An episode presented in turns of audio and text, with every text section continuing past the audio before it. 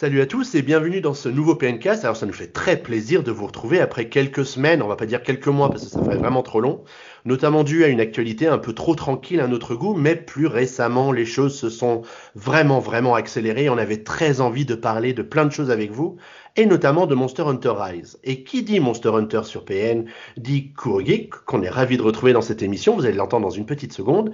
Et puis vous allez aussi entendre les amis Guillaume et Ming qui sont présents eux aussi. Bonjour à tous les trois et bienvenue à toi Kurogik de nouveau dans l'équipe du PNcast. Vous allez bien? Salut à tous. Bah ouais, ça va bien. Je suis content de vous revoir. Là, ça fait ouais à peu près un peu plus d'un mois qu'on n'a pas enregistré un nouveau PNcast, donc euh, il était temps qu'on s'y remette et, et l'actu est plus ou moins euh, c'est plus ou moins réveillé, notamment aujourd'hui, donc c'est cool. C'est ce qu'on appelle un bon timing. Salut Mickaël. Salut Xavier, euh, bah, j'espère que vous allez bien. Moi je suis très content parce que les crèches ont réouvert. voilà, c'est tout ce que j'ai à dire à ce propos. Je vais pouvoir avoir un peu plus de temps libre. J'avais, pas vu ça dans la liste des actualités du moment. Euh, ça, là, tu nous as, tu m'apprends un scoop. Et voilà. Salut Kurogeek. Et bonjour à tous, euh, bah, moi je suis ravi pour cette euh, deuxième fois de, bah, de- d'être là sur le PNcast. Euh, et effectivement, oui, comme tu disais, bah, qui dit Monster Hunter dit Kuro Geek chez Puissance Nintendo. Et, et aujourd'hui, il y avait le Digital Event. Et ils annoncent du lourd, hein, surtout sur Monster Hunter Stories. Bon, on va parler de Monster Hunter Rise évidemment, mais euh, voilà quoi. Le 9 juillet, Monster Hunter Story 2 quoi. Et voilà, il a Bon, spoilé alors- la news. Ouais, c'est ça. alors, est-ce qu'au bout de deux participations, on parle d'un habitué du PNcast ou est-ce qu'on attend un petit peu alors? Pour moi, ça reste un invité temporaire, je pense, pour le moment. Euh... bah, Non, t'as raison, pas. faut être, faut être dur. Faut être dur. En tout Bah, cas, bon, ça fait. es- Tu es à Lyon ça- aussi maintenant, donc euh, ça pourra. Quand on pourra tous se revoir, pourquoi pas. J'étais à Saint-Priest avant, j'étais pas si loin que ça. C'est Euh, vrai, c'est vrai. Bah, c'est On dirait c'est- que c'est- on dirait c'est que c'est assez le fond de la campagne, tu sais, tu sais, genre, on dirait que c'est le pays là-bas, tu sais, c'est les, tu sais, c'est les voisins, les, les, les Stéphanois qui sont là-bas, là, ouais, ouais, salut. Ceux qui n'ont pas Bah, l'électricité. Après, si j'habitais pas près de, si j'habitais pas près de Xavier et euh, Mickaël, je considérerais pas qu'ils habitent à Lyon, parce que c'est vrai qu'ils habitent pas non plus à Lyon. c'est vrai. vrai. À Villeurbanne, Ah, non. c'est- il y a les bâtiments, il y a le métro qui passe, quoi, c'est... Ouais, mais c'est pas Lyon. Enfin, quand t'es dans le sixième, tu dis non, c'est Ah Villeurbanne, c'est Villeurbanne, Lyon, c'est Lyon. Ah, c'est pas possible. hein. Bon, là, on est bien parti pour battre le record de l'intro la plus longue, hein, parce que même si ça fait euh, deux mois qu'on s'est presque, qu'on s'est, qu'on s'est vu, bah, il y a, y a quand même du pain sur la planche hein, aujourd'hui. Euh, en cette fin du mois d'avril, il y a pas mal d'actualités qui sont sorties, comme tu le soulignais à l'instant, euh, Guillaume. Donc, on va parcourir tout ça ensemble. On va parler de cet énorme jeu avec Yap, euh, avec la mise à jour de Monster Hunter Rise euh, qui euh, arrive, qui est arrivée, qui arrivera euh, incessamment sous peu, et, et les prochaines qui ont été annoncées euh, aujourd'hui. Et puis, bah, on va vous agrémenter euh, ces différentes infos avec la petite actualité de, de Puissance Nintendo, les promos sur l'eShop, etc., etc. Vous connaissez un petit peu la structure du PNCast. Alors, j'espère que ce, problème vous, ce programme vous, vous plaît. Si c'est pas le cas, bah, écoutez, tant pis pour vous. Hein, c'est parti. En tout cas, euh, bienvenue à tous dans ce nouveau PNcast et commençons tout de suite avec l'actualité du moment parce qu'il y a quand même pas mal de choses à voir ensemble et c'est moi qui ai le plaisir de parler de la première actu puisque ça concerne Mario Kart Tour dont on a célébré les 200 millions de téléchargements atteints et 200 millions de dollars de, chiffre d'affaires générés par le jeu. Euh, c'est une annonce qui est tombée il y a, quelques, jours de ça, parce qu'il y a des, cabinets d'études qui sont spécialisés dans la, la compilation de ce genre d'infos euh, pour mesurer la performance des applications mobiles. Et du coup, ben, 200 millions de téléchargements, alors c'est pas mal hein, quelque part, mais 200 millions de, de dollars de chiffre d'affaires seulement, ça me semble moi relativement peu hein, par rapport à d'autres jeux comme Pokémon Go euh, qui franchissent allègrement le cap du milliard en l'espace de quelques semaines et, ça fait 4 ou, 4 ou 5 ans que, ça dure. Euh, je, on peut pas dire que Mario Kart Tour ce soit le, le gros succès. Donc est-ce que, pardon, est-ce que Nintendo paye là le, le prix du, de la formule d'abonnement pour le, pour le jeu avec euh, les trucs en plus à, acheter ici ou là qui sont peut-être un petit peu trop euh, voyants pour que, le, pour que le public ait envie de dépenser ces quelques centimes euh, à chaque fois, comme ils le font dans un Pokémon Go ou dans d'autres, jeux mobiles. Euh, la, question que j'avais envie de vous poser, c'est est-ce que vous jouez encore, vous, à Mario Kart Tour bah, moi, de mon côté, absolument pas. J'ai joué finalement assez peu. J'ai dû jouer un mois grand, grand max. Et j'ai jamais réussi à battre bah, justement Max, qui était, mais je sais pas comment il était toujours en haut du panier dans les scores. Et, et ça me rendait très triste. Eh, mais Max, il est imbattable, Max. Ouais. Euh, Ouais, Max, c'est dès, dès qu'il touche une manette, on est foutu. hein. Ouais, mais moi je me souviens de la dernière PN partie qu'on a fait. On avait fait un tournoi de Mario Kart. Je m'en souviens, Bobo il criait Faites du bruit de partout. Et euh, le, le, le, le gagnant, le, le, le- le gars qui a remporté le tournoi de Mario Kart qu'on a organisé, on lui a dit C'est bien, t'as le droit de jouer contre Maxime maintenant. Et Maxime l'a explosé. Qu'est-ce que tu veux faire? Et ouais. Non, mais Max, mais Mario Kart Tour, c'est pourtant euh, un autre gameplay, et puis voilà, il, il masterise quand même. Ouais, Alors, quand on a sur- ça dans le sang. Sur une, sur une année, Mario Kart Tour a fait 93 millions de dollars de, de chiffre d'affaires, donc c'est c'est quand même pas mal. C'est allez, un, pratiquement la moitié par rapport à Fire Emblem Heroes qui marche beaucoup mieux avec 163 millions de, de dollars. Mais c'est mieux qu'Animal Crossing Pocket, Pocket Camp qui est à 78 millions et Oh, le bien bien plus que Dragalia, Dragalia Lost pardon et Dr Mario World. Alors Dr Mario World avec ses 6 millions de dollars sur l'année, c'est quand même pas c'est quand même pas folichon. Ouais, moi, je pense que pour Nintendo, au vu de la licence qu'est Mario Kart pour Nintendo, euh, Mario Kart, c'est le, c'est le jeu qui fait vendre des consoles, qui se vend euh, autant que le nombre de consoles, souvent. Enfin, voilà, c'est c'est énorme. Donc, c'est vrai que ça doit être une grosse déception de se dire qu'une licence comme ça arrive sur mobile.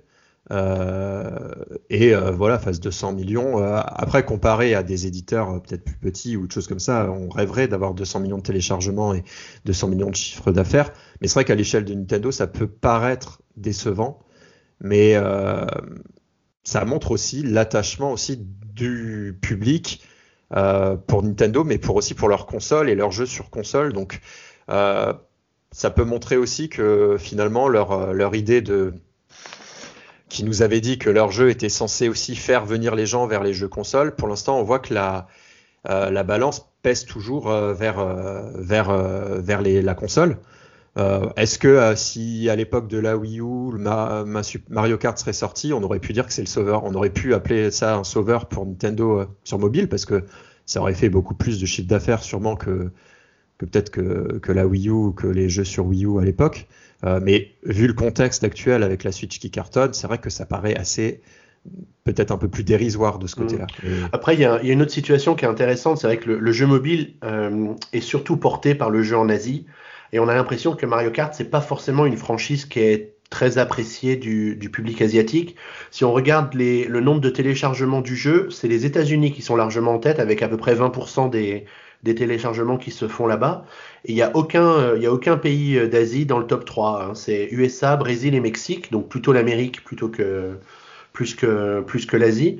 Et du coup, il y a sans doute une, une part de l'explication qui se trouve là, parce que si on regarde les jeux mobiles, les jeux mobiles de, de course qui marchent bien, il y a 4 Rider Rush Plus qui, euh, qui fait 170 millions de dollars de chiffre d'affaires sur la même période, hein, du 1er avril 2020 au, au 31 mars 2021, avec des personnages un peu plus kawaii, donc qui peut-être plaisent plus euh, au public, euh, au public de, du Japon ou de, ou de Chine qui sont très friands de, de jeux mobiles. Et Mario Kart Tour n'est que le quatrième jeu dans tous les jeux de course. Donc euh, ils sont finalement très très loin. Alors sans être trop loin, hein, parce que quatrième c'est plus qu'honorable, mais disons qu'il y a quand même une marge de progression et qui est peut-être à chercher de ce côté-là du monde. Ah, ça vous a scotché là. hein. Ça y est, on sait plus Non, quoi je- dire. moi, moi- moi, je voulais ajouter quelque chose sur le marché asiatique. Ouais. Euh, je pense aussi que sur le marché asiatique, il y a pas mal de, de, e-sport. Et que du coup, ils doivent peut-être se concentrer beaucoup plus sur des jeux euh, vraiment axés sur l'e-sport. C'est vrai que le jeu mobile, il n'y a pas de compète, quoi. Vraiment. C'est euh, du jeu, tu joues en tu joues en déplacement, tu joues dans les métros, tu joues. Enfin voilà. Alors que je pense que sur le marché asiatique, il y a vraiment une culture de l'e-sport avec des écoles, avec des tournois locaux, avec des tournois régionaux, des. C'est euh, il y a vraiment une, une professionnalisation du, du, du, du- du métier de, de, de, de joueur pro là-bas qu'on n'a pas forcément en France. Euh, euh, ce genre de choses là. Alors, aux États-Unis, Ouais. c'est en train de se développer. Mais euh, oui, c'est peut-être pour ça aussi que, que, que le marché du mobile en, en Asie, bon, euh, surtout concernant Mario Kart, ne séduit peut-être pas Ouais, autant euh, qu'aux États-Unis ou qu'en Europe, quoi. C'est vrai parce que c'est surtout tout ce qui est RPG ou les jeux d'action en ligne euh, multijoueurs euh, où tu te tapes sur la tronche avec les copains euh, qui marche qui marche mieux. Il y a, un côté, très compète, je pense, au, en Asie, où là-bas c'est surtout, bah, fais voir ton skill, quoi. Fais voir comment tu, fais voir ton doigté sur ton clavier. Euh, fait voir comment est-ce que tu joues à Smash Bros ou à Tekken et, ou à Street Fighter 5 par exemple. Et puis voilà, je pense qu'il y, y, a pas mal de compètes autour de ça aussi. Ouais, c'est possible, c'est possible. Donc bon, voilà ce qu'on retient de cette actu sur Mario Kart Tour. Allez, Michael, est-ce que tu nous parles de The Great Ace Attorney Chronicles qui est enfin ah, confirmé pour une sortie en Occident? Ouais, bah pour ceux qui l'ignorent, c'est la série euh, donc des Phoenix Wright qui avait une. C'est né, je crois, sur Game Boy Advance ou. ou... DS. DS. DS, le premier épisode, ouais. Objection. C'était sur Advance. Les trois premiers euh, sont sortis sur Game Boy Advance et ils ont été remakés sur euh, DS. Ah. Ouais, du coup au Japon. Enfin bon, bref. Du coup, le jeu qui avait donc connu bah, son grand succès, en tout cas en Occident, grâce à la DS, c'était peu à peu essoufflé. Et là donc la plupart des jeux euh, ne sortaient même plus en physique et euh, parfois restaient carrément au Japon. Et donc là on a eu une nouvelle qui dit que The Great Ace Attorney Chronicles arrive. Et c'est en fait le regroupement de deux jeux qui sont sortis uniquement au Japon sur 3DS il regroupe donc euh, The Great Ace Attorney 1 et le 2 donc sortis respectivement en 2015 et 2017 et c'est un jeu qui se passe en Angleterre où vous allez euh, pouvoir entre autres euh, rencontrer euh, Sherlock Holmes. donc jeu d'enquête, ça va très bien, ça doit faire un très beau joli crossover. Je pense que c'est très sympa. Après, moi, j'avoue que d'une part, le fait qu'il soit toujours en anglais, bah, sur un jeu où c'est vraiment du visual novel quasiment, donc faut vraiment s'accrocher. C'est un genre très particulier, donc c'est très bien écrit, etc. Mais faut avoir la patience. Il n'y a pas toujours euh, un gameplay euh, hyper varié, quoi. Mais bon, après, chacun ses goûts. Euh. moi, je sais pas ce que vous en pensez. Si ah, vous tu nous le bien. Hein. Ouais. c'est juste que j'avais fait le test du dernier sur 3DS, qui était a priori un des meilleurs, mais moi j'avais trouvé un peu long. J'en avais un peu marre de lire au bout d'un moment et, et, voilà. Donc je sais pas ce que vous, si c'est le genre de jeu auquel vous jouez, mais ça reste un ovni, mais qui n'a pas tant évolué depuis le début euh, de sa création, je trouve. Bah là, ce qui est différent avec celui-là, c'est qu'il nous emmène au 19e siècle. Donc ça, je trouve que c'est plutôt, euh, plutôt cool de changer un peu de, de allez, on va dire, d'environnement par rapport aux, précédents euh, épisodes. Moi, je trouve que oui, bah, le fait de voir Sherlock Holmes, ça, ça me botterait, mais après. Mais bon, après, c'est le genre, c'est le genre hein, qui fait qu'il y a énormément de lecture et il faut être très attentif pour pas louper les, les indices, etc. Et, et c'est une formule qui marche, hein, parce que chaque jeu se vend, à mon avis, plutôt bien.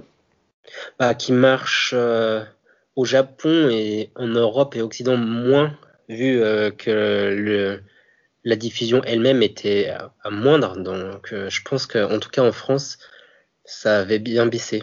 Du coup, on n'a même pas de localisation, alors que sur énormément d'épisodes, elle avait eu lieu. Voilà.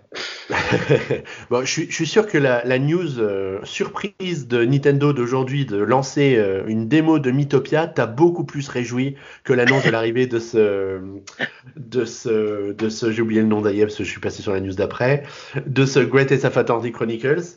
Euh, parce que parce qu'effectivement à un mois de la sortie du jeu, hein, il sortira le 21 mai 2021. Euh, eh bien Nintendo ah oui, nous propose la date de Greatest. Ah, bah, quand est-ce qu'il arrive Le 27 juillet. Pardon. Ah bah c'est c'est après, euh, après le prochain spin-off de Monster euh, Hunter Stories.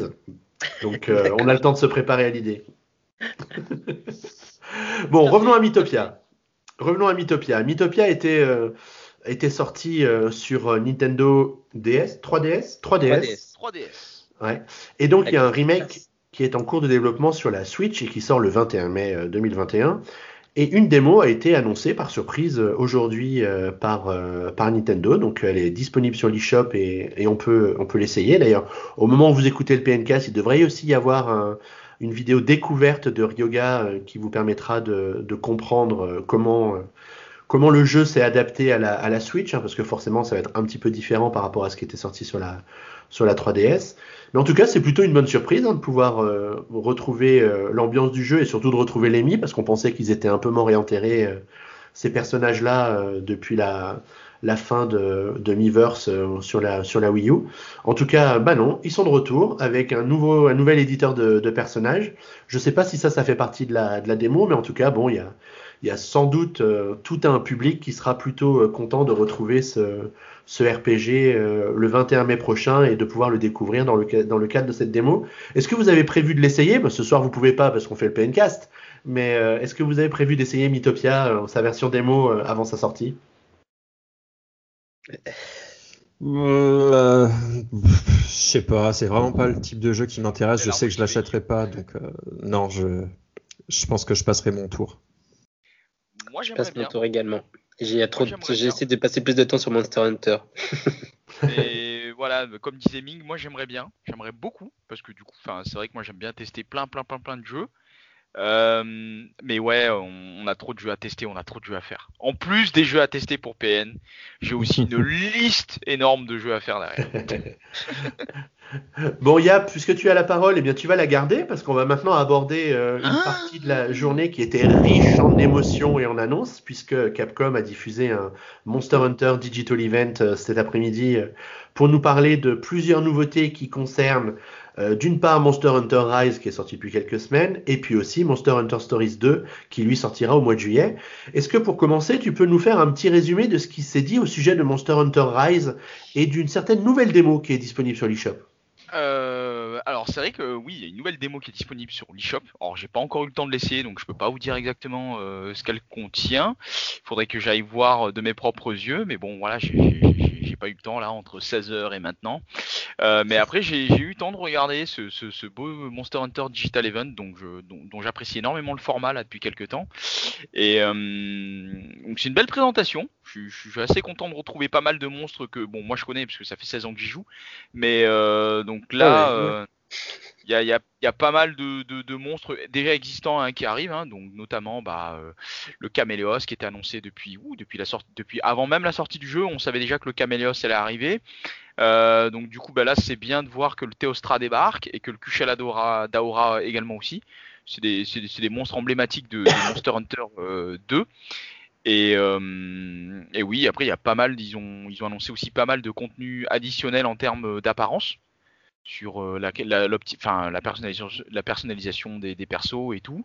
Et je pense, moi, le, truc qui me hype le plus dans cette, euh, dans cette mise à jour, ça va être la possibilité d'affronter les monstres supérieurs en dehors des missions calamité.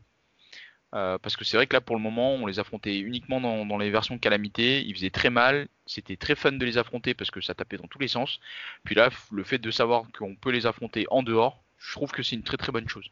Et j'espère qu'on pourra, euh, et j'espère qu'il y en aura d'autres, et j'espère qu'il y en aura plus, surtout. Parce que du coup, dans la, dans la, dans la vidéo, est-ce qu'ils nous ont annoncé euh, des, des, des, choses en plus par rapport à ce que tu connaissais déjà? Parce que toi, tu commences à avoir quelques heures au compteur sur euh, Monster Hunter, du coup. Euh... bah, les nouveaux monstres, le Ratalos supérieur, le Diablos supérieur, la possibilité d'affronter bah, les monstres supérieurs en, en dehors des missions calamité. Donc, pour résumer, les missions calamité, c'est tout ce qui est, c'est tout l'aspect tower défense avec euh, le château à défendre, les portes à défendre, les installations, les balistes et tout à, placer. Donc euh, pour ceux qui ont essayé, je pense qu'ils verront de quoi je parle. Euh, donc voilà, après maintenant. Est-ce que c'est des nouveaux monstres par rapport. Est-ce que c'est des nouvelles créations ou c'est encore des monstres. Parce que là, donc le Ratalos, etc., c'est des monstres qu'on connaît déjà?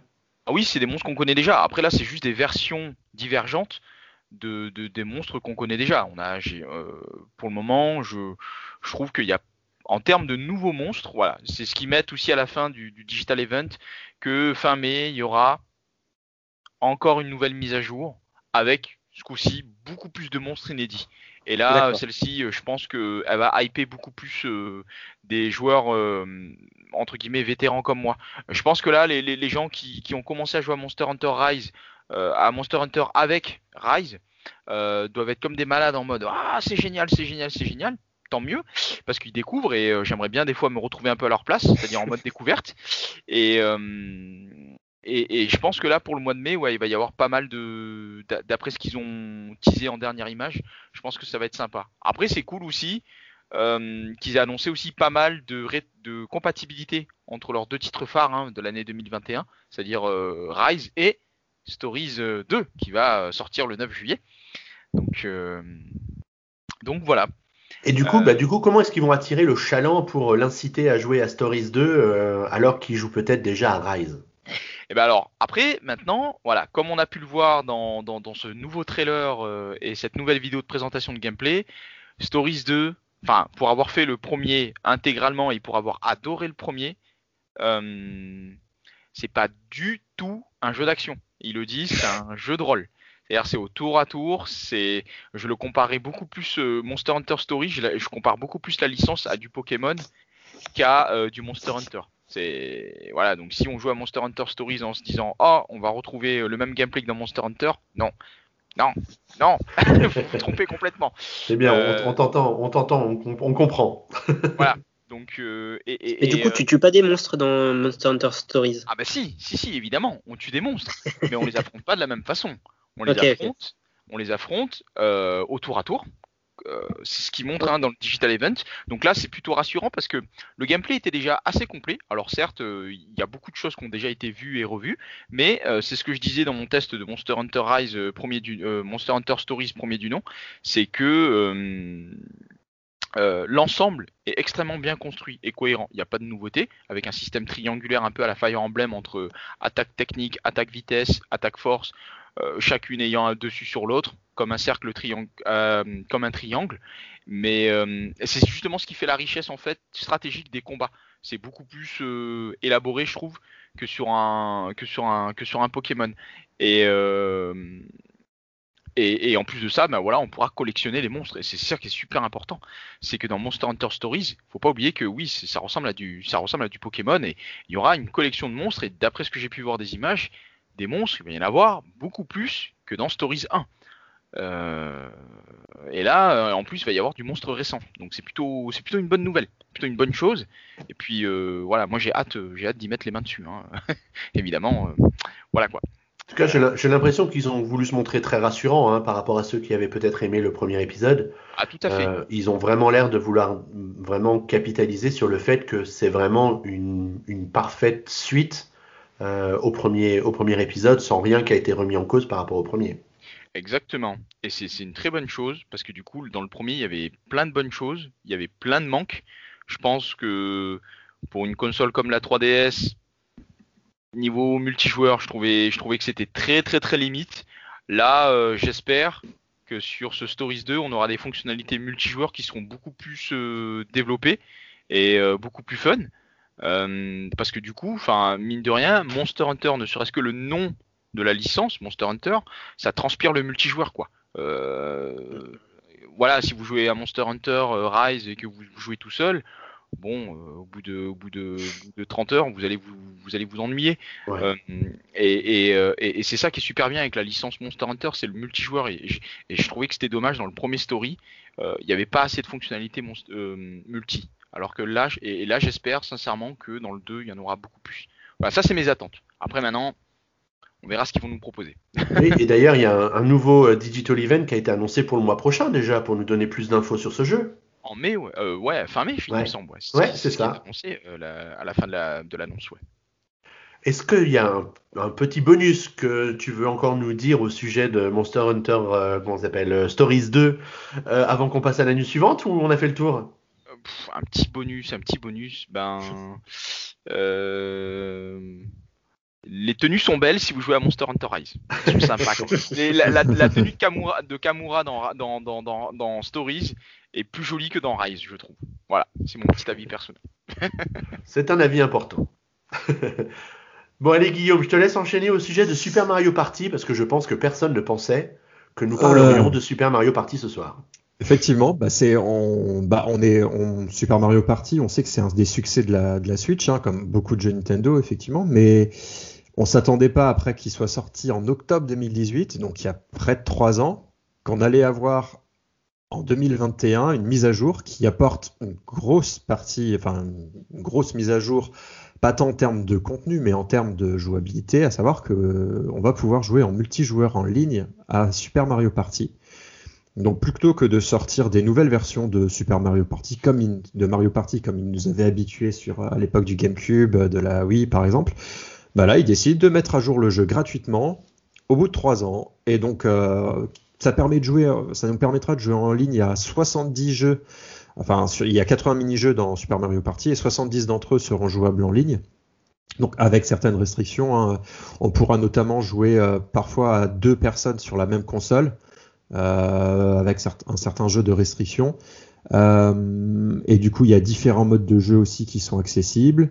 Euh, match entre amis, euh, partie privée. Donc, il y a soit on pourra jouer contre des des amis via via en utilisant des mots de passe. bon, ça a l'air encore d'être à la Nintendo, quoi. Mais mais bon, en tout cas, on peut jouer en ligne. Donc, j'ai hâte de voir ce que ça donne, enfin, d'avoir les retours des gens vis-à-vis -vis de ça. Euh, si ça si ça fonctionne bien, si c'est fluide, si on remarque que c'est bien intégré.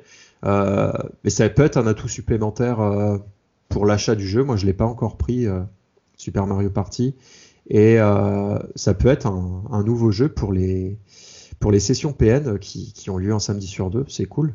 Ouais, c'est clair. Alors, c'est plutôt une excellente surprise hein, qu'ils aient ajouté ce mode en ligne à, Super Mario Party. On peut penser que l'idée leur est venue avec le, les confinements et, ça leur a pris un an à le développer, hein, en quelque sorte, avec les tests, etc. Qu'ils aient réussi à rendre 70 jeux sur les 80, c'est quand même pas mal. Alors, on pourra toujours se demander pour quel était le problème avec les 10 derniers. Il euh, faudrait voir dans le détail, parce que j'ai, j'avais pas l'association des mini-jeux en français pour savoir de quoi il s'agissait pour essayer de comprendre. Mais en tout cas, c'est vraiment plutôt une, bonne nouvelle et le, le jeu marche bien. Hein. il est quand même assez souvent, notamment aux US, hein, dans, le, dans le top 20 américain des meilleures ventes. Donc euh, les joueurs semblent le, le plébisciter, euh, même s'il est sorti depuis plus de deux ans maintenant. Euh, donc non, c'est plutôt, plutôt une bonne surprise, moi je trouve. Alors au-delà de l'actualité violente qu'on s'est pris dans la tête euh, aujourd'hui, il y a quand même des choses qui sont un petit peu plus régulières, comme des promos sur euh, l'eShop. Euh, et Guillaume, tu nous as repéré quelques promos sur des jeux de gestion cette semaine. Alors pourquoi ce focus sur les jeux de gestion? Ben récemment j'ai ben, il y a un des jeux qui était en promo et que c'est une licence que j'adore qui s'appelle Roller Coaster Tycoon et l'épisode 3 était sorti sur Switch courant d'année dernière, je crois. Euh, et je crois que Boris en avait fait un, un play-in sur, euh, sur YouTube, sur la chaîne YouTube de Nintendo. Et j'étais vraiment fan. Je jouais à ça sur mon. Sur le, je jouais aux deux, je crois, sur PC quand j'étais plus jeune. Euh, donc voilà, c'est création de parcs d'attractions et tout. Et donc j'ai. Ça fait depuis plusieurs années maintenant que j'ai que j'ai que des PC portables ou là c'est un Mac et donc je peux plus jouer à ces jeux qui se jouent vraiment à pleine puissance sur euh, sur PC avec une souris euh, et du coup ça m'a rendu nostalgique et j'ai vu qu'il était en promo et donc je l'ai pris donc j'en parlerai peut-être un peu si on a du temps après le, le, long passage qu'on va faire sur Monster Hunter Rise. et donc je me suis dit tiens pourquoi pas mettre en avant des jeux de gestion en promo, bah, un peu de ce type-là. Et donc il y a deux jeux en ce moment un peu de ce type qui sont en promotion. Donc il y a Roller Coaster Tycoon 3 qui est à 19,49 au lieu de 29,99 et euh, Jurassic World Evolution qui avait aussi été testé par Boris en vidéo, qui est un peu plus cher là à 32,99 au lieu de 60. ça fait presque 50% de réduction à peu près. Ouais, c'est pas trop mal. Euh, pas mal. Donc euh, voilà, moi j'aime beaucoup ce genre de jeu, mais c'est vrai que j'ai plus vraiment la possibilité d'y jouer actuellement vu que je suis sur console de salon. Euh, ouais, ben, j'ai regardé si le la euh, dernier la dernière version qui s'appelle euh, euh je sais plus comment s'appelle la dernière version du jeu qui a été fait par Frontier de, gestion de parc d'attractions qui date de 2016 quand même mais qui est sorti récemment sur PS4 et Xbox One. il était dispo sur Mac mais mon Mac ne le fait pas tourner et j'avais testé les Sims par exemple sur PS4 et aussi euh, City Skylines sur PS4 qui était sur le PSN Plus et c'est vraiment pas très jouable. Donc euh, je savais qu'en achetant Roller Coaster Tycoon 3 sur Switch, ça allait pas être ultra jouable, mais c'était plus un peu le trip nostalgique de le récupérer puis euh, voilà de refaire un ou deux roller coaster. donc voilà, c'est pour les nostalgiques comme moi qui peuvent, qui n'ont pas de PC ou de de consoles qui font, enfin de voici de PC qui font tourner de manière convenable ces jeux pourquoi pas tenter l'aventure sur Switch, même si c'est vraiment pas pareil.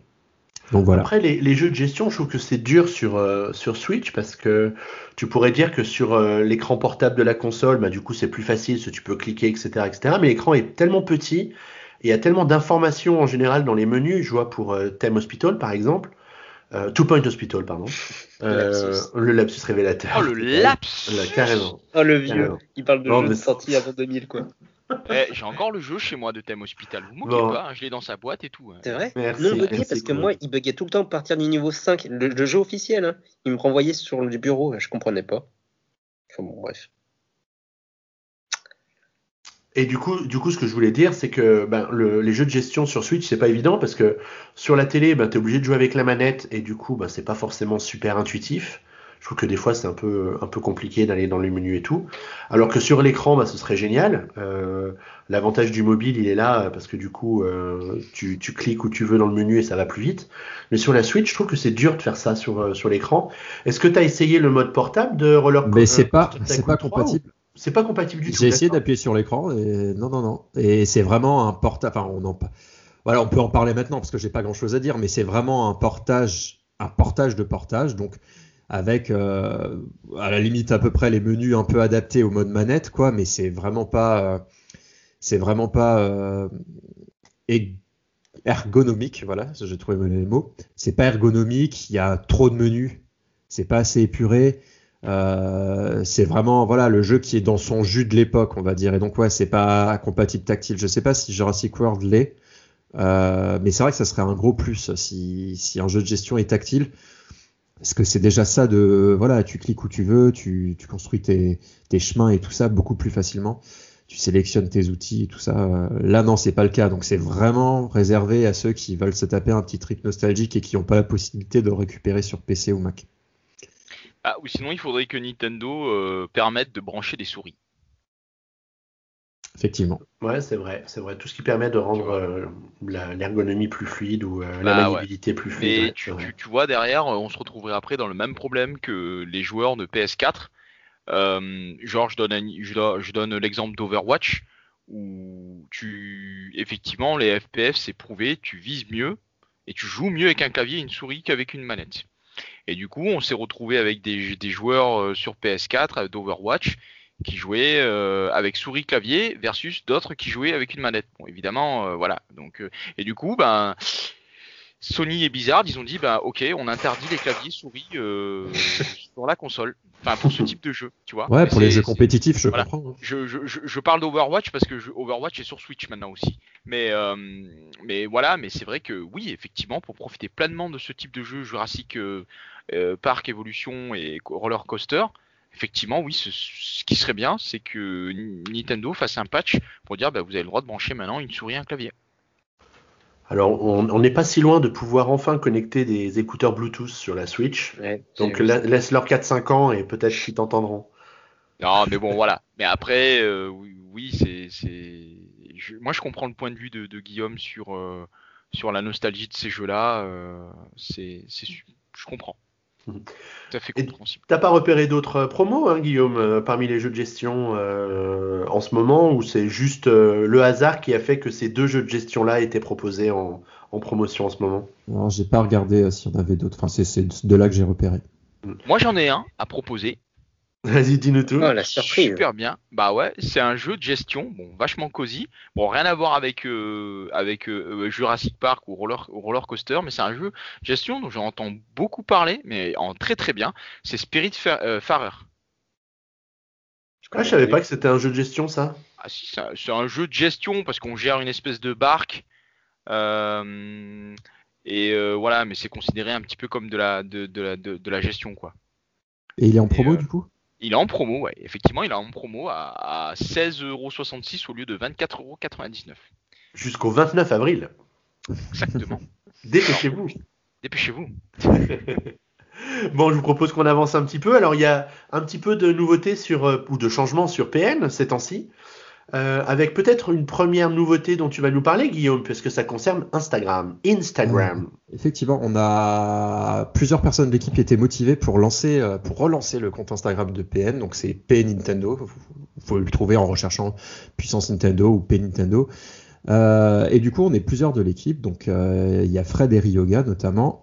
Enfin notamment, on est trois. Du coup, il y a Fred, Ryoga et moi pour l'instant. Et on, le but, c'est de partager la collection de l'équipe de puissance Nintendo. Donc euh, il y a, il y a Boris aussi qui m'enverra quelques photos de temps en temps. Donc le but c'est de faire des jolies photos d'objets de notre collection, soit des goodies ou des jeux, des consoles, euh, etc. De tout, ce qui peut toucher des livres, tout ce qui peut avoir un rapport avec l'univers de Nintendo. Et donc on va essayer de poster régulièrement euh, des photos de notre collection, un peu euh, bien mises en scène. Voilà, c'était mon mot d'ordre. Euh, et donc du coup, si vous avez envie de suivre ça pour euh, être inspiré ou pour parce que c'est toujours intéressant de baver un peu devant les collections des autres. Hein. du coup, bah, je vous invite à nous suivre on vous accueillera avec plaisir.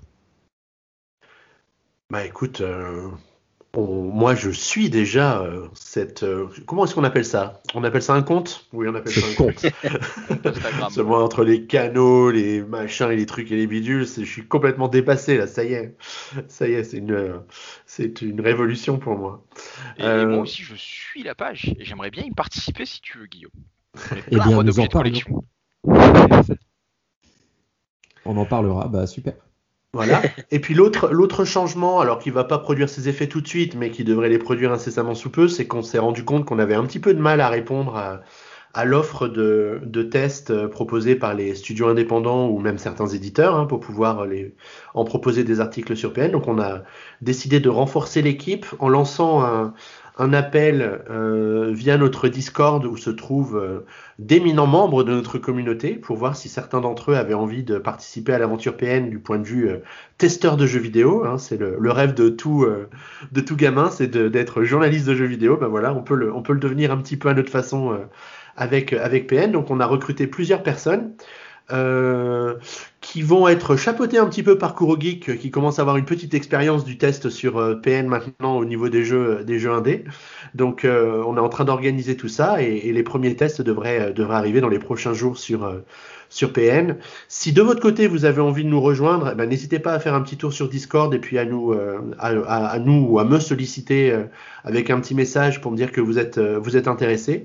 On reçoit énormément de propositions. Alors c'est pas tous les jours un Mario ou un Zelda, hein, loin s'en faut, mais il y a énormément de petits jeux super sympas dans le monde indé et c'est dommage de passer à côté parce qu'on n'a pas le temps de les découvrir. Donc là on va, on va essayer de leur donner leur chance à, à tous. Donc, donc on va voir comment ça se, comment ça se passe.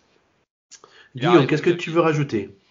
Ah oui, c'était aussi pour dire que il n'y a pas seulement des tests sur PN, donc si jamais vous avez d'autres idées de, de contenu neuf à venir euh, à potentiellement nous apporter comme idée et que vous seriez euh, que vous avez envie de, de, les développer donc au sein de PN, donc n'hésitez pas à rejoindre le Discord pour faire des propositions parce que on est ouvert euh, à de nouveaux, euh, de nouveaux formats, que ce soit, bah, on cherchera sûrement des newsers bientôt, mais euh, aussi à des formats, pourquoi pas, si vous aimez faire des lives euh, sur Twitch, si vous avez, des concepts de, de vidéos pour YouTube, euh, des concepts d'articles, euh, d'interviews, tout ce qui vous, tout ce qui peut être en rapport avec Nintendo et que vous avez envie de, peut-être pas de vous lancer de votre côté tout seul, mais de faire partie d'une, d'une équipe avec plusieurs gens motivés. Donc, n'hésitez pas à venir sur le Discord pour nous en parler et pourquoi pas pourquoi pas tenter l'aventure. Merci de ce complément. J'avais complètement oublié cette euh, petite chose dont on avait dit qu'on parlerait et qui n'était pas dans le programme, dans le conducteur. Donc euh, voilà, un grand classique. Merci Guillaume. Bon, bah, écoutez, puisqu'on on était là notamment pour parler de Monster Hunter, je vous propose que maintenant on parle de Monster Hunter. Ah, c'est parti. euh, eh ben écoute Guillaume, je te laisse la parole. Allez, euh, bah, du coup, on a deux personnes qui ont, qui ont joué, au, enfin, qui ont le jeu. Donc, on a un expert avec euh, Kuro. Et euh, Michael s'est aussi laissé tenter et nous a dit qu'il avait, qu'il avait joué à jouer 15 heures. Attention. Donc, duo de. 15 heures, Ming. Ouais, ouais non, mais pour info, j'avais quand même joué à Monster Hunter World et j'étais allé au bout, mais encore une fois, grâce à ah. des gens qui m'avaient dû me porter, mais pas grave. Bah, du coup, y a, j'ai préparé pas mal de questions, donc vous allez pouvoir y répondre. donc, donc, moi, je suis le noob. Bah, tu peux jouer le rôle du sûr. Euh, déjà, première question pour un joueur qui, voilà, parce que je, potentiellement, euh, c'est euh, c'est une licence très connue, mais qui est aussi exigeante. Donc, tout, tout le monde ne connaît pas la licence. Donc, pour quelqu'un qui connaît pas la licence, est-ce que Kuro, tu peux expliquer quel est le principe de Monster Hunter? Donc, petit historique, quel est le principe, l'histoire, c'est quoi le gameplay, voilà, pour personne qui connaît pas, il puisse savoir là en, une ou deux phrases euh, de quoi il s'agit. Alors, pour quelqu'un qui connaît pas, Monster Hunter, je lui dirais que c'est une espèce de jeu d'action en temps réel. Hein.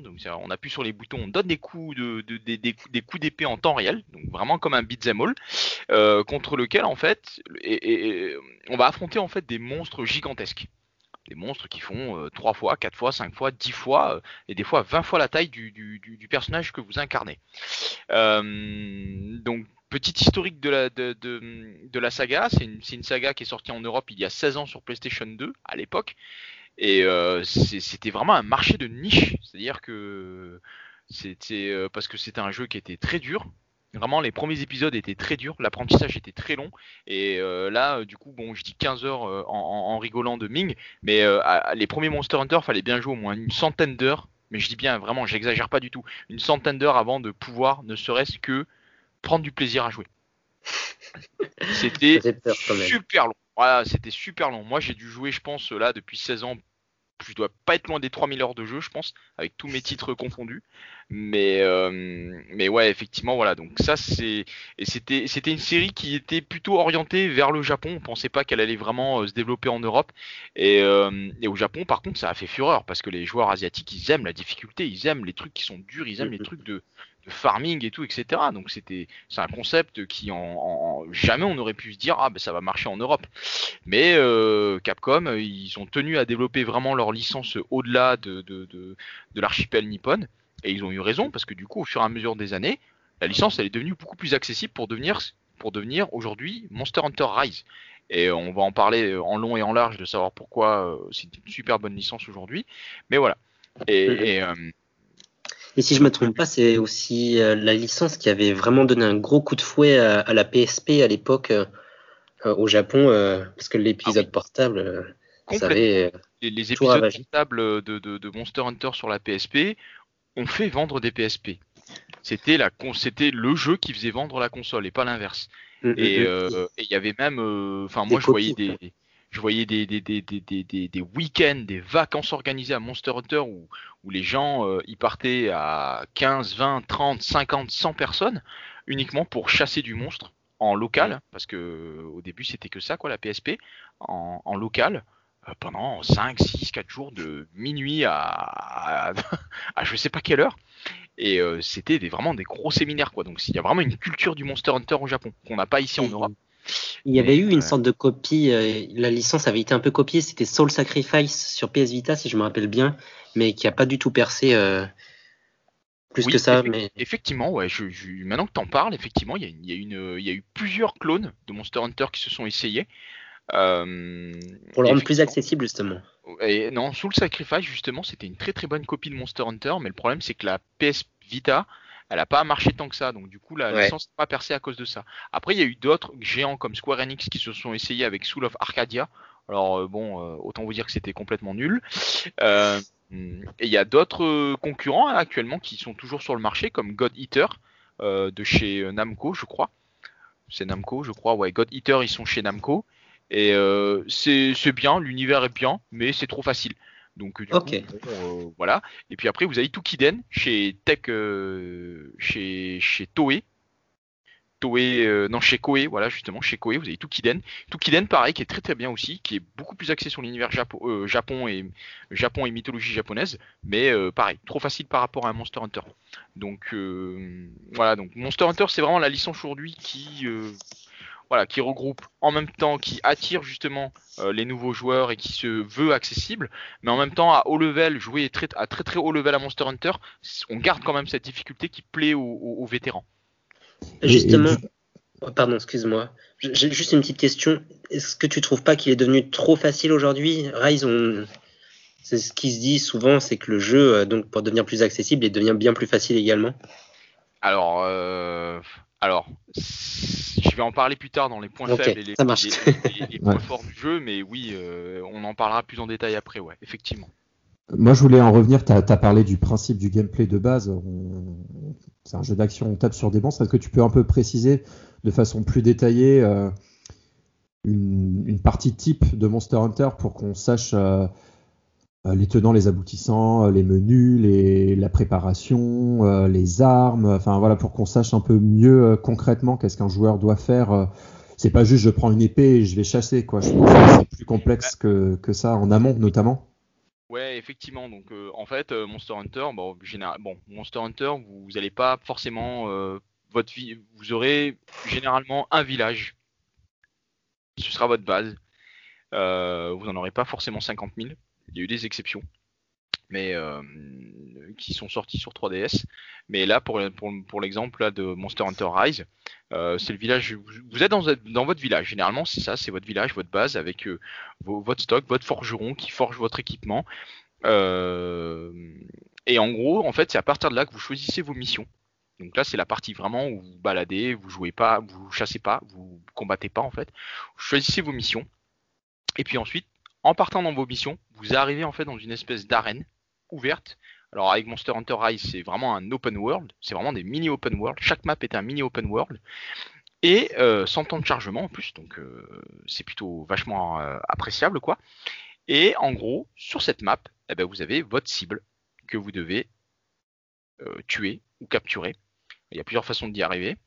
Et une fois que vous avez vaincu cette cible, eh ben, vous retournez à votre village en ayant récupéré ben, des parties, euh, enfin du, du, loot, euh, donc des drops qui vous permettront de fabriquer du meilleur équipement et bien sûr de l'argent, hein, parce que bon du coup c'est bien d'avoir du, du, matériel, mais il faut aussi de l'argent pour payer les artisans.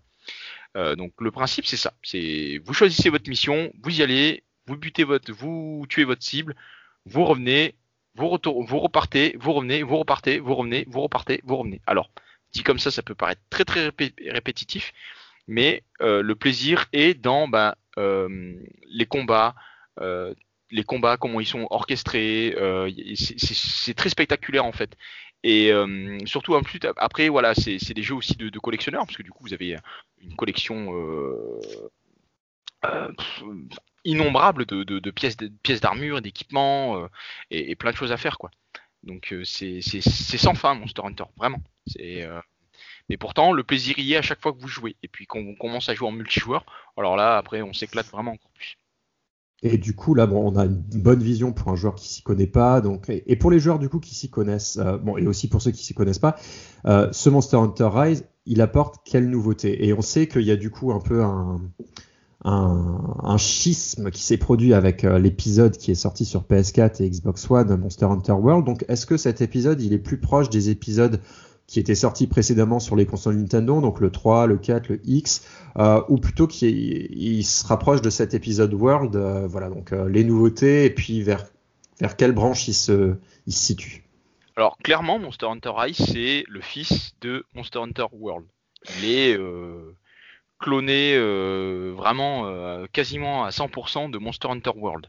Monster Hunter World, pour y avoir joué pendant des centaines d'heures, euh, ouais, moi, moi, Rise, je me suis pas du tout senti perdu, quoi. Je me suis immédiatement retrouvé avec mes habitudes que j'avais sur World, euh, les touches et tout, etc. C'est même interface, même menu, même configuration des touches que par rapport aux épisodes sur 3DS où euh, c'était un petit peu différent. Il y y, a, vraiment, voilà, comme tu dis, effectivement, World a vraiment créé la frontière avec les épisodes précédents. Et Rise suit ce mouvement complètement. Euh, à 100%, à, 200% même, il suit le mouvement. Et euh, il a apporté bien sûr quelques nouveautés par rapport à, Rise. Euh, non, à World, je veux dire. Rise a apporté quelques nouveautés par rapport à, World. et, je pense que voilà, parler uniquement du, schisme entre, entre la génération World et Rise et de l'ancienne génération, je pense qu'il faudrait tout un article pour l'expliquer. mais on n'est pas là pour ça. Mais en grande nouveauté là de Monster Hunter Rise par rapport au par rapport à Monster Hunter World qui sont non, non négligeables, c'est le philoptère et le Chumsky, le petit euh, le petit familier euh, canin là du jeu. Alors pour commencer, le philoptère, euh, il permet plusieurs choses. Hein. donc il permet d'exploiter un maximum les attaques aériennes parce qu'avant c'était uniquement avec l'arme Insectoglaive qu'on pouvait vraiment effectuer des très très bonnes attaques aériennes. Là maintenant, euh, vous prenez n'importe quelles armes, vous êtes en mesure de faire de super bonnes attaques aériennes avec euh, le philoptère qui est un petit objet qui vous permet non seulement d'attaquer, et en même temps de vous déplacer dans les airs, et qui a vraiment justement permis cette exploration open world euh, qu'on n'a pas dans Monster Hunter World. Dans Monster Hunter World, même si euh, les décors sont magnifiques et qu'il y a plein de niveaux, qu'il y a plein de dénivelés et que et, que ça dynamise un petit peu l'environnement, c'est pas du tout open world. Vous êtes bloqué, vous pouvez pas aller sur certains endroits et tout, etc. Dans Rise, pas du tout. Dans Rise, à part, euh, à part les frontières de la map, euh, à part les frontières de la, carte, euh, n'importe quel élément sur la carte, vous pouvez l'escalader avec le philoptère. Et c'est ça qui est super parce que vous vous retrouvez avec des super panoramiques, plein de trucs, des panoramas, excusez-moi, et plein de trucs en fait, plein d'objets cachés, des petites quêtes secrètes à trouver à droite, à gauche sur les maps à force de les explorer, de les faire et tout. Donc vraiment, Rise avec le philoptère, ça apporte un, côté exploration. Euh, qu'il n'y avait pas sur les autres, qu'il n'y avait pas avant World et même, euh, et même avant sur la génération quoi. Euh, et le Chomsky, ben, le petit, le petit nouveau, le petit nouveau partenaire là que vous aurez qui est, qui ressemble à un chien loup. lui, par, voilà, lui vraiment c'est de l'accessibilité à l'état pur. vous montez dessus, vous vous déplacez plus rapidement. Avant, c'était chiant de se déplacer. c'était chiant, le perso il court pas forcément super vite. vous épuisez votre endurance.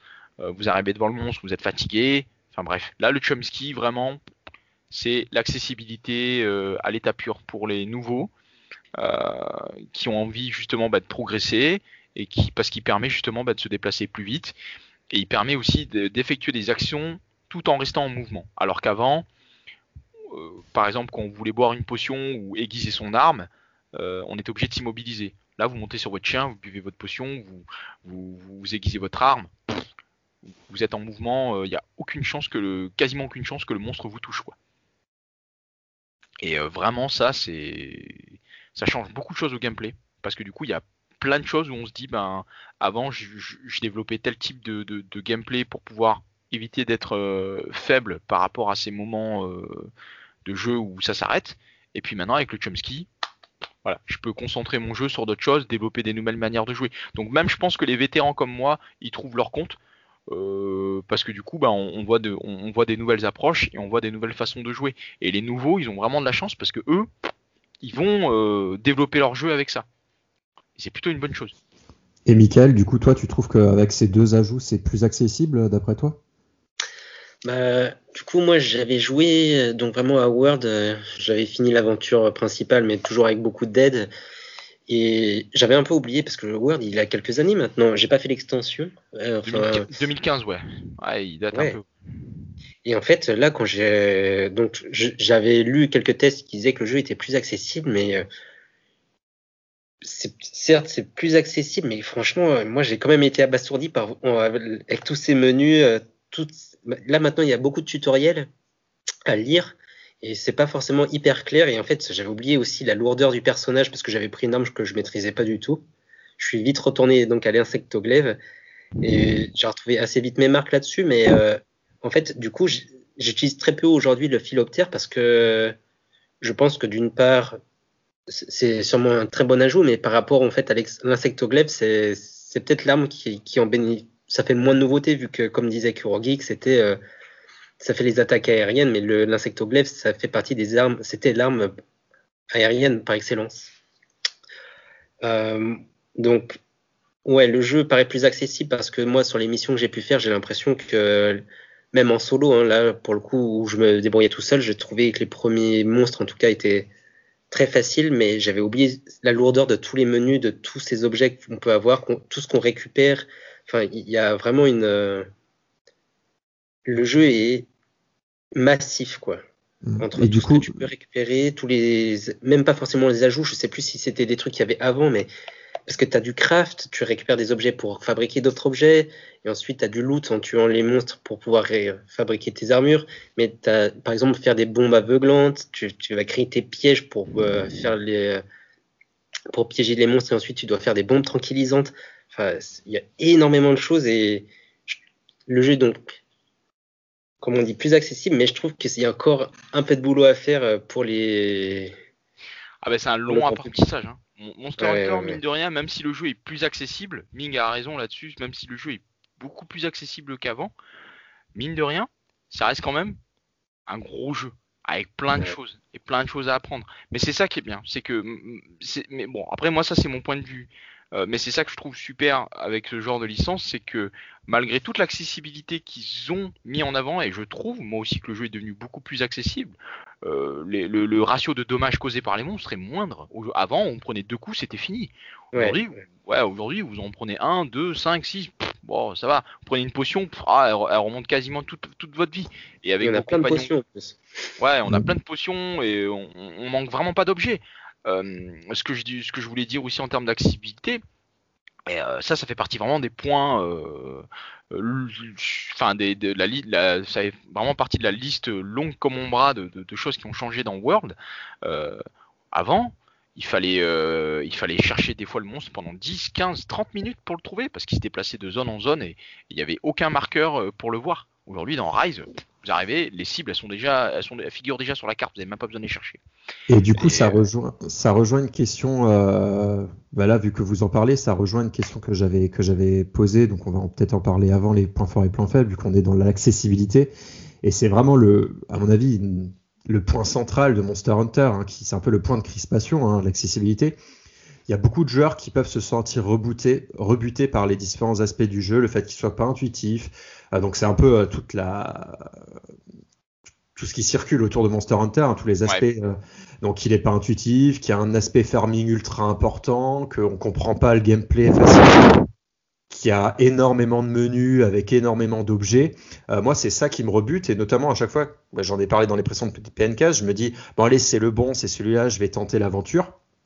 Et là, euh, j'avais téléchargé la démo, j'y ai un peu joué et je me suis dit, ouais, de nouveau, même si j'ai senti hein, qu'il y avait une certaine ouverture et tout, je me suis dit, c'est pas fait pour moi, l'espèce de philoptère. Euh, euh, j'ai trouvé ça compliqué, je sais pas pourquoi, mais j'ai trouvé ça compliqué à utiliser, j'ai pas trouvé ça intuitif, et donc je me suis dit même les nouveaux systèmes de gameplay qu'ils mettent en place, bon à part effectivement le fait qu'on se balade sur le chien, c'est accessible, je me suis dit bah ça reste quand même compliqué à masteriser et à bien comprendre. Donc, est-ce que c'est toujours le cas? Donc, ça a l'air d'être toujours le cas.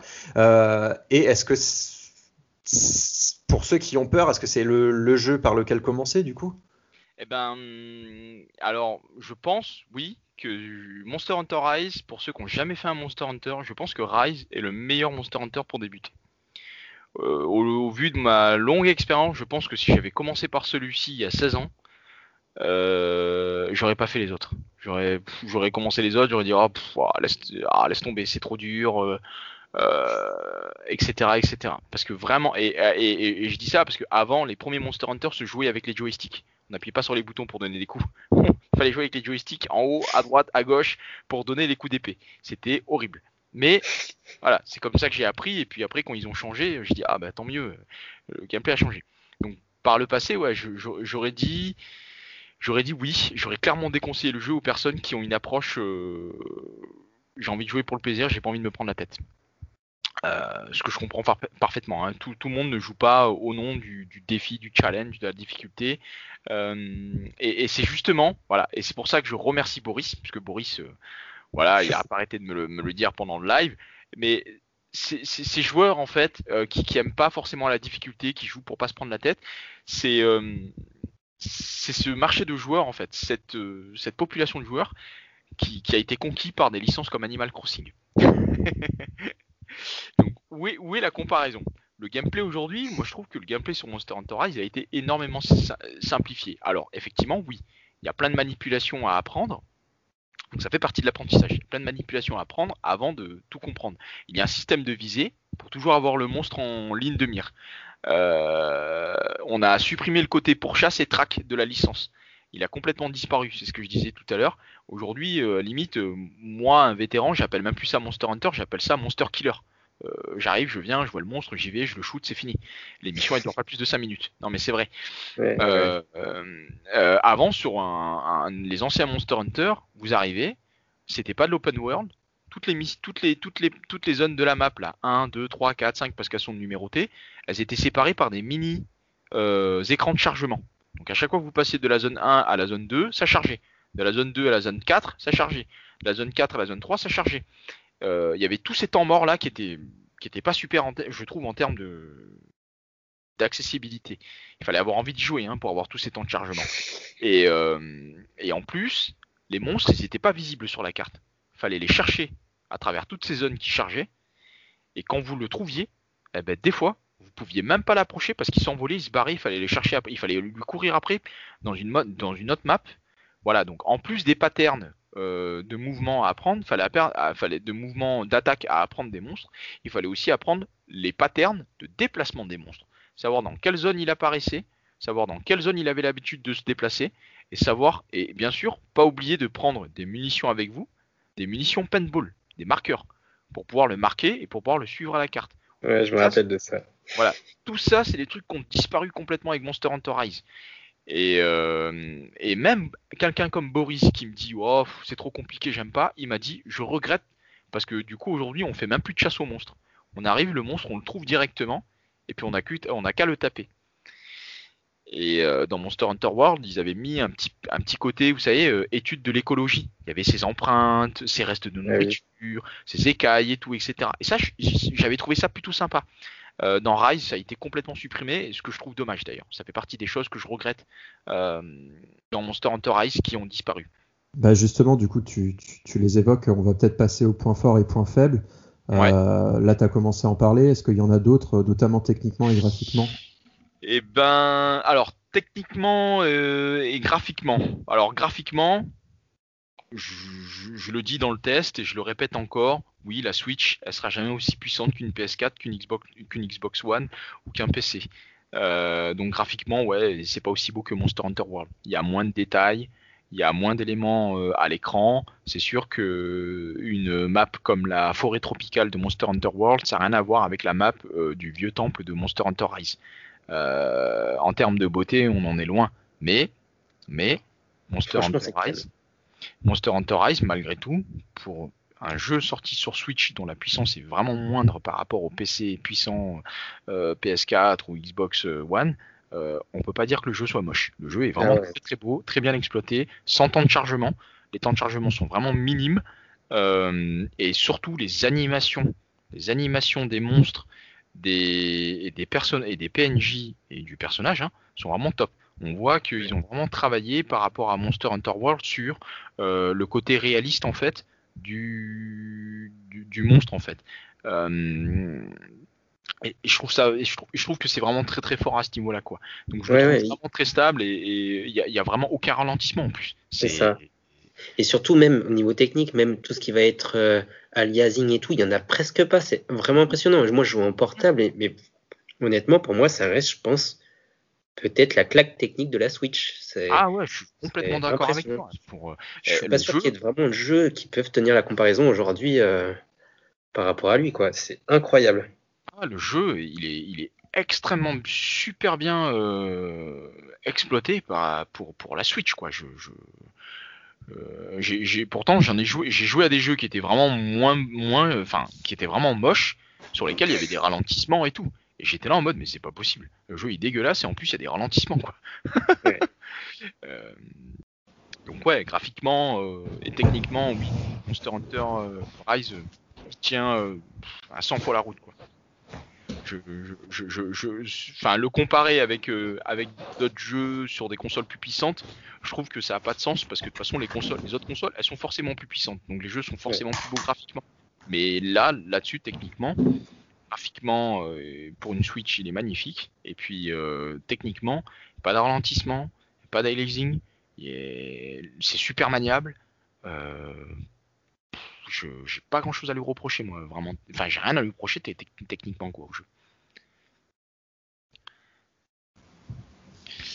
Et du coup, est-ce qu'il y a d'autres points euh, que tu voulais relever euh, côté euh, Après, oui, sur les, autres, sur les, autres, points forts et les autres points faibles du jeu, c'est une question super dure parce qu'il y a plein de points forts qui seront des points faibles selon les différents points de vue de la communauté. entre gamers vétérans, gamers débutants et tout, etc. Et dans les points forts qui mettront tout le monde d'accord, hein, bah, c'est la variété des armes qui permet de jouer de 14 façons différentes parce qu'il y a 14 armes. Mm. Donc euh, Ming tout à l'heure il parlait de l'insectoglaive et ça fait partie justement des choses que je vais dire après sur les conseils à bien euh, sur les conseils pour les débutants, c'est de bien choisir son arme. Bien choisir son arme. Toi tu joues avec quoi toi? Moi je joue quasiment avec tout. Ok. Avec 3000 euh, heures de jeu, t'inquiète, j'ai eu le temps de tout tester. Donc voilà. Et euh, donc je peux pas vraiment conseiller d'armes euh, à quelqu'un. Je vais juste lui dire bah essaye et puis si t'es à l'aise avec, eh ben vas-y banco. Surtout qu'en plus là, euh, ils ont rajouté en fait ce qu'ils appellent des talents secondaires qui permettent aussi de varier les combos des armes. par exemple, moi j'aime bien jouer avec la Volto H. avec, non, avec la Morpho, avec la Morpho H, eh ben, en modifiant un petit peu les talents secondaires, on a quelques combos en fait qui changent mais en fait, les combos qui changent, ce sont justement les combos qui se font avec le philoptère. C'est pour ça que du coup, c'est vrai que voilà, si on n'apprend pas à se servir du philoptère, on voit pas en fait les, variations du, gameplay combo qu'on peut avoir avec les 14 armes. Et sachant qu'on peut équiper 14, 3 euh, talents euh, secondaires et que par talent secondaire, par arme, il y a au moins 3-4 euh, talents secondaires euh, différents. Ça fait euh, des multitudes en fait de combinaisons de, combos possibles. On peut très bien avoir un mec qui joue à la double lame. on peut très bien avoir 4 gars qui jouent à la double lame dans une partie multijoueur. Mais les 4 mecs vont pas forcément jouer de la même façon parce qu'ils n'ont pas équipé les mêmes talents secondaires. Et je trouve ça vraiment super. Ça rejoint un petit peu cette idée qui était pas mal de Monster Hunter Génération X, mais qui au final, je trouve, a été mal exploité. Euh, alors que là, vraiment, je trouve que c'est beaucoup mieux exploité, beaucoup mieux équilibré. Pas changer totalement en fait la façon de jouer les mouvements d'une arme, mais lui mettre quelques variantes pour justement bah, permettre d'exploiter un petit peu plus euh, son potentiel. Euh, je trouve que l'action en point fort, elle est devenue beaucoup plus souple et elle permet de réellement s'amuser et de se sentir puissant face aux grosses bestioles. Avant, Bon, je parle avant World, hein, parce que là, du coup, c'est vraiment des choses qui ont eu, euh, qui, sont apparues dans World, mais avant, on avait l'impression d'être, de, causer aucun dommage aux monstres. Là, je trouve que les animations euh, de, combat avec les monstres ont rendu le truc beaucoup plus fun. Le monstre, on le fait tomber, on, le, on le fait tomber beaucoup plus souvent. Euh, on le voit, il est fatigué, il bave et tout, etc. Et je trouve ça, je trouve ça super par rapport au, jeu d'avant. Et euh, là, on a vraiment l'impression en fait d'être, puissant, d'avoir fait du dommage, d'avoir causé de, des dégâts, parce que du coup, effectivement, c'est un stress de pas avoir la barre du monstre, la barre de vie du monstre. Mais là, le fait de voir que le monstre est fatigué, on le fait, on, lui fait mal quand même. Et on est content, on se dit ah bah putain, ouais, on arrive vers la fin, allez, allez, on continue. Et puis ça motive quoi. Ouais, mais même maintenant, j'ai vu là, ils te disent euh, quand tu peux poser un piège, euh, ils te préviennent ah là, le monstre est fatigué, c'est le moment de faire une capture. Alors qu'avant ça, il me semble pas que ça y était, quoi. Exactement. Avant ça, ça y est pas, et tu, fais très bien de le souligner. Euh, aujourd'hui, euh, le, palico, le, petit féline, euh, le, compagnon de chat, effectivement, c'est un très très bon aide de camp. Il, te dit quand est-ce que c'est le moment de le capturer. Et capturer un monstre, c'est super bien parce que à la fin, quand tu l'as capturé, tu récupères encore plus de stuff, encore plus de loot et tu peux et as plus de chances de, de, créer des et en plus il augmente tes chances de recevoir des objets rares. Donc capturer, vous avez tout intérêt à capturer vos monstres et vous avez de la chance que le petit féline il vous dise que, que maintenant c'est le moment pour le capturer. Je, moi je me souviens avoir loupé des centaines de missions de capture parce que j'avais tué la bestiole alors qu'il fallait la capturer. ouais, ah, donc aujourd'hui je trouve que cette frustration là elle, a complètement disparu quoi. C'est euh, c'est, pour moi, c'est ça les points forts aujourd'hui. Et après, maintenant, euh, euh, après en point faible, je, suis peut-être pas objectif, mais j'en vois pas. Il y en a plein qui diront, je pense, voilà, pour avoir un peu vu les autres avis à droite à gauche, il y en a plein qui diront que le mode tower defense est un peu brouillon et inabouti, le mode calamité, quoi où on installe ces machines et tout. Il y en a plein qui diront bah c'est n'importe quoi, c'est le foutoir, euh, on comprend rien, on ne sait pas ce qui se passe et tout, etc. Bon, moi je suis un ancien et il y, des, il y, avait, il y avait déjà des prémices de missions comme ça dans les anciens trucs. Euh, donc je connais un petit peu les, les, les, les, euh, les installations, mais là c'est vraiment devenu de manière industrielle. Hein. On en place partout. Ouais. c'est, voilà. Il y en a plein qui diront que c'est un peu brouillon. Je suis je suis pas en désaccord avec eux. Je pense euh, que je suis assez d'accord avec eux, mais c'est leur premier essai. Euh, et, moi, je suis juste curieux et je félicite aussi le risque qu'ils ont pris parce que c'est très facile, je trouve, de toujours faire la même chose. Euh, alors que là, je trouve que quand même Capcom ils prennent un risque et c'est c'est pas un petit risque parce que du coup ça change quand même pas mal de choses et, ça apporte aussi beaucoup de renouveau à la licence mais c'est aussi et, et, je trouve qu'il faut plutôt le féliciter donc, euh, de mon point de vue, voilà, je, je peux pas trop reprocher à la licence d'avoir pris un risque à ce niveau-là et de proposer un divertissement nouveau sans forcément s'éloigner du concept de base en fait. Et pour du coup en revenir au, bah, là on va peut-être faire quelques questions notamment pour les nouveaux joueurs euh, et euh, de savoir quelle, quelle, est un peu la, la fibre de Monster Hunter dans le cœur de, des gens qui sont fans. Euh, première question, c'est euh, voilà, il y a beaucoup de gens, du coup, c'est la grosse sortie du moment sur Switch. Euh, donc avec Pokémon Snap qui va arriver, mais c'est la grosse sortie. À qui s'adresse pas le jeu pour que les, qu'il y ait certains qui fassent pas l'erreur de, de, se dire bah je tente l'aventure, mais à qui selon toi ça s'adresse pas et que ça sert à rien de tenter parce qu'on sait très bien que ça ne fonctionnera pas? alors après si on doit parler de tranche d'âge à partir des les ados, ouais, les ados. Euh, ah, moi, je dirais que Monster Hunter, c'est bien à partir des, à partir de, en termes d'âge euh, pour les adolescents. À partir de ce moment-là, c'est bien de commencer à, à, jouer à Monster Hunter. Avant, c'est pas la peine. Les gamins, ils vont, ils vont désintéresser parce que ça va être trop dur pour eux. Ils vont pas forcément comprendre toutes les commandes et tout, etc. Il y a un minimum de réflexion à avoir. Et, euh, et ouais, je pense que voilà, des ados, c'est pas mal. Et ensuite, après, en termes de typologie de joueurs, je dis bien typologie de joueurs, les gens qui aiment l'action, clairement, si vous aimez pas l'action, y a rien à, vous avez rien à faire sur Monster Hunter, clairement. Euh, donc euh, ouais, je, je, pense pas avoir de type de joueur. Je pense que tout le monde peut s'y essayer, mais il faut aimer l'action quoi. Mais comme tu disais tout à l'heure, les gens qui veulent du fun immédiat, là, ça va être compliqué quoi. Les gens qui veulent du fun immédiat, ce sera compliqué alors même si Rise aujourd'hui permet du fun plus rapidement, hein, euh, la vie de Bobo euh, m'aide beaucoup dans, la vie de Boris m'aide énormément parce que lui, euh, pour lui, c'était pas trop son truc quoi. mais là, il y prend beaucoup de plaisir. Durant le live, il a, dit plein de fois qu'il y prenait plaisir et qu'il y jouait un petit peu comme Monster, comme Animal Crossing, parce qu'il faisait une mission, deux missions, et il s'arrêtait.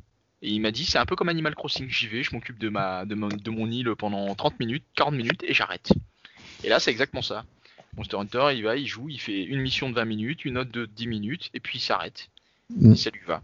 Du coup, ça, euh, ça rejoint peut-être ma question suivante. Quel est le plaisir, la satisfaction qu'on retire dans le gameplay de Monster Hunter? Là, on voit que Boris, son plaisir, c'est c'est voilà de, de, faire quelques missions de temps en temps. Euh, pour un vrai fan, enfin pour un fan de la première heure, euh, c'est quoi en fait ce plaisir? Qu'est-ce qu'on en retient pour, euh, pour ma part, et encore c'est subjectif, euh, je pense qu'il y a pas mal de chasseurs qui seront d'accord avec moi là-dessus, mais la sensation de puissance, malgré notre petite taille, face à un, énorme monstre. Moi je suis fan d'Heroic Fantasy depuis que je suis tout petit, j'ai toujours rêvé d'affronter des dragons gigantesques en mode Ah, ce serait trop bien et tout. Puis euh, là, Monster Hunter, ils te disent Bah ouais, le, le, on a une licence qui débarque il y a 16 ans et qui te disent Ouais, le concept là, c'est de simuler une chasse de dragon. Vas-y, tu vas chasser le dragon, tu fais comment? Ok, ça marche. Et puis c'est comme ça que j'ai pris goût. Et puis petit à petit, eh ben c'est vraiment le, côté épique et héroïque en fait de la licence. Surtout en plus depuis qu'ils ont permis maintenant de grimper sur les monstres, de voilà parce qu'aujourd'hui voilà il y a la chevauchée des wyverns qui remplace le rodéo des monstres. Euh, mais, mais c'est surtout ça en fait qui était sympa, c'est le fait de se dire ah putain regardez je suis sur son dos et tout, ah putain je le charcute et tout sur son dos, et puis ah je lui coupe la queue, euh, euh, je lui ai pété les cornes, ah super génial la victoire après un c'est vraiment la victoire après un combat acharné quoi.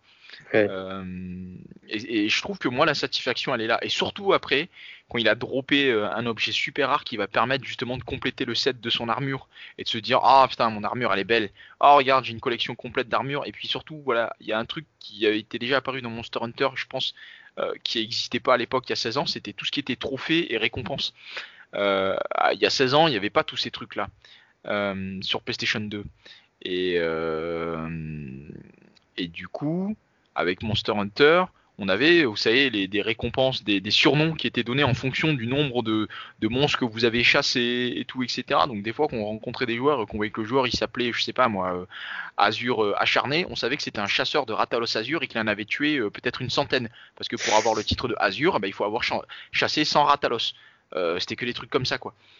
ou alors des fois on obtenait le titre de légendaire de la lance parce qu'on avait récupéré 20, 30, 40 lances euh, de, rareté niveau maximal. Et euh, c'était que des titres comme ça qu'on obtenait et on pouvait se, entre guillemets se la péter en, ligne en mode ah bah t'as vu regarde moi euh, j'ai chassé 300 ratalos. Je suis, je suis le roi du ciel. des trucs comme ça quoi.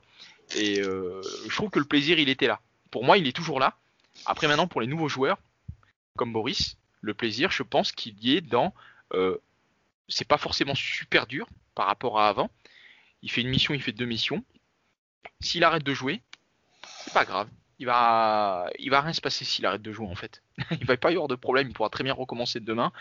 Son, son village n'aura pas été attaqué. Il va rien se passer. Il va juste reprendre sa mission, faire une ou deux missions, avancer, avancer à son rythme, sans pour autant avoir la pression. Et puis s'il joue avec des copains, ben, ses copains pourront lui débloquer des missions qui sont trop dures.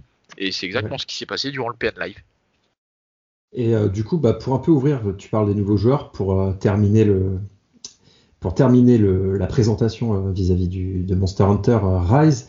Quels, seraient les cinq conseils ou les conseils que tu donnerais à un nouveau joueur qui écoute le Pencast, qui veut s'acheter Monster Hunter Rise ou qui l'a acheté mais qui n'est pas, encore allé très loin quels sont les conseils que tu lui donnerais pour qu'il démarre l'aventure de bon pied, qu'il fasse pas les mauvais, qu'il fasse les bons choix au début. Bah, les bons choix au début, premièrement, c'est apprendre à monter sur son chien et à utiliser le philoptère. Et en abuser sans aucune modération. Mais vraiment, hein, philoptère et chien, c'est sans modération qu'il faut l'utiliser. Je pense que ça c'est le premier conseil que je donnerai pour Monster Hunter Rise. Euh, ensuite, deuxième conseil, apprendre à viser avec R3, euh, ZL ou L en fonction de sa configuration de manette. Parce qu'on peut choisir euh, d'inverser les gâchettes ou pas. Mais apprendre à viser en haut à droite, vous avez à chaque fois que vous arrivez dans une mission, vous avez les petits carrés là, qui, des petits carrés en haut à droite qui, vous indiquent en fait les monstres que vous êtes en train de cibler grâce à R3. Et ensuite, une fois que vous avez appuyé sur R3 pour cibler le monstre, quand vous appuyez sur ZL ou L en fonction de ce que vous avez configuré en termes de gâchette, à chaque fois ça vous recentre sur le monstre. Et vous, avez, et vous aurez jamais aucun problème de caméra. Parce qu'à chaque fois, il y en a plein qui se plaignent de la caméra, c'est parce qu'ils connaissent pas cette astuce de viser. Et pourtant, elle est expliquée dans les tutoriels. Mais bon, ça c'est voilà. Donc vraiment apprendre à viser avec pour pouvoir recentrer les monstres. Euh, troisièmement, ce que je disais tout à l'heure à Ming, trouver l'arme avec laquelle vous êtes à l'aise. Mais super important. Euh, il y a 14 armes, vous aurez tout le temps de les tester, mais pour commencer, prenez une avec laquelle vous êtes à l'aise. Vous aurez tout le loisir de les tester. Moi, j'ai même pas honte de le dire. Tout le monde me disait au début, ah, de toute façon, la petite épée, le bouclier, c'est une arme pour les débutants. Eh ben ouais, il y a 16 ans, j'étais un débutant. Donc j'ai joué avec la, lame et le bouclier.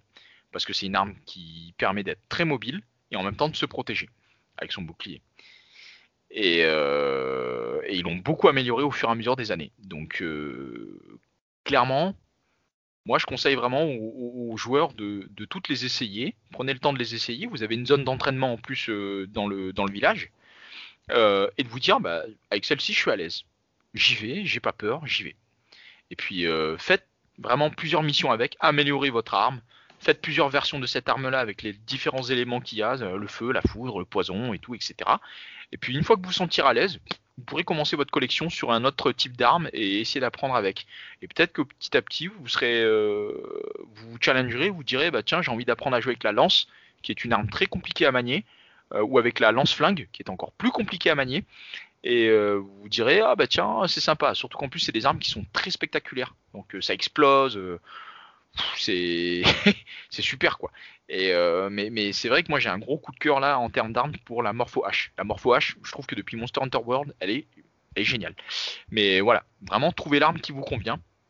En quatrième conseil jouez quand vous voulez et arrêtez quand vous en avez marre c'est vachement important aussi. Si une ou deux missions ça vous suffit, ben, faites une ou deux missions.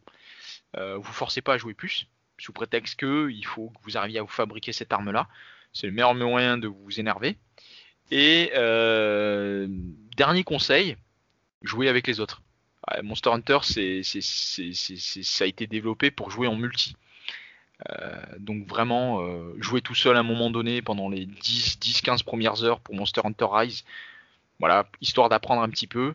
Et puis dès que vous pouvez, euh, aller sur le live et puis euh, aller en ligne et puis euh, jouer quoi, avec d'autres joueurs. Vous allez beaucoup apprendre en regardant. J'ajouterais juste un petit point éventuel parce que moi je suis un joueur un peu lambda à l'origine. Quand je vois un monstre, dans les jeux, ce que je fais, c'est je, je tape quoi.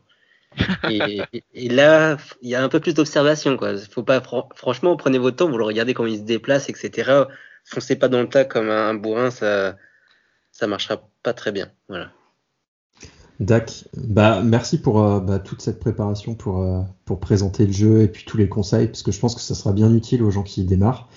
Euh, et puis bah peut-être qu'on se reverra pour le pour parler de Monster Hunter Stories 2 quand il sera sorti. Avec, avec plaisir et puis surtout n'oubliez pas, chers auditeurs de PN, vous qui écoutez ce PNcast, venez sur le Discord, je vous donnerai tous les conseils dont vous avez besoin.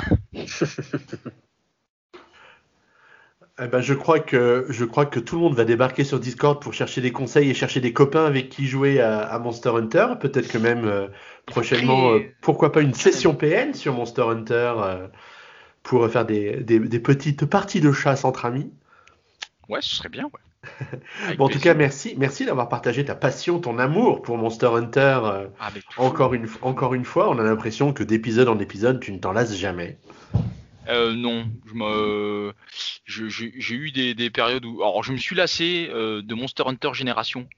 Je, suis honnête, il y a eu des, je, l'ai trouvé très moyen Monster Hunter Génération, mais euh, avec Monster Hunter World et Monster Hunter Rise, ah le regain est revenu quoi. Pour moi, le meilleur épisode avant Monster Hunter World, c'est Monster Hunter 4 Ultimate. Euh, pour moi, c'était vraiment l'épisode le plus abouti de, avant la génération de, Monster Hunter World. Ouais, et puis la perspective d'avoir euh, bah, du contenu additionnel dans les prochaines semaines, alors les petites mises à jour, alors je sais pas si on peut parler de petites mises à jour avec celles qui arrivent, euh, et puis la grosse version euh, qui sortira à la fin du mois de mai, ça va permettre de prolonger l'intérêt pour le jeu et de continuer ben, l'aventure un peu comme euh, World l'avait fait déjà avant lui avec des, des, mises à jour très régulières pour euh, maintenir la communauté à un niveau d'excitation ultime. Eh ben, ils ont raison, et Capcom ils font ça depuis le début. Ils ont rarement fait payer leur DLC. À chaque fois qu'ils font payer un DLC pour Monster Hunter, c'est parce que c'est une grosse grosse extension dans laquelle il va y avoir mais vraiment vraiment vraiment beaucoup beaucoup de contenu, c'est-à-dire c'est limite un jeu à part. Euh, mais à chaque fois, sur les, sur les petits DLC qui, qui, mettent à jour tous les mois et tout, à chaque fois c'est gratuit. Et ça a toujours été le cas. Et je pense que ça fait partie aussi du succès de la licence. Que le développement propose régulièrement du contenu gratuit. Et, euh, et du coup, ça fait plaisir aux joueurs. Là, une époque où les microtransactions sont devenues euh, monnaie courante, c'est super bien d'avoir toujours des licences qui sont là pour les joueurs et pas pour le porte-monnaie. Et je trouve ça, je trouve ça important. Et c'est un bon message qui passe Capcom à ce niveau-là. Ouais, non, non, clairement. Mais euh, chers auditeurs, n'hésitez pas à vous aussi nous donner votre avis hein, sur Monster Hunter Rise ou sur euh, bah, toutes les actus qu'on a évoquées au cours de ce, de ce PNcast. Et, euh, et euh, peut-être que Guillaume nous, euh, nous citera certains, certains avis à l'occasion de la, de la prochaine émission. On va peut-être éviter d'attendre deux mois avant de se retrouver, les copains. Hein, euh. Et pourquoi pas Bon, en tout cas, merci à tous les trois d'avoir participé à ce nouveau PNcast. C'était super de vous retrouver après ces quelques semaines d'interruption. On espère que l'actualité va nous donner de nouvelles raisons de nous retrouver très bientôt. On vous souhaite une bonne journée, une bonne soirée, une bonne nuit, et puis on se donne donc très rendez-vous, on se donne rendez-vous très bientôt pour un prochain PNcast. Ciao Ciao, à bientôt, ciao, ciao. Ciao, à bientôt.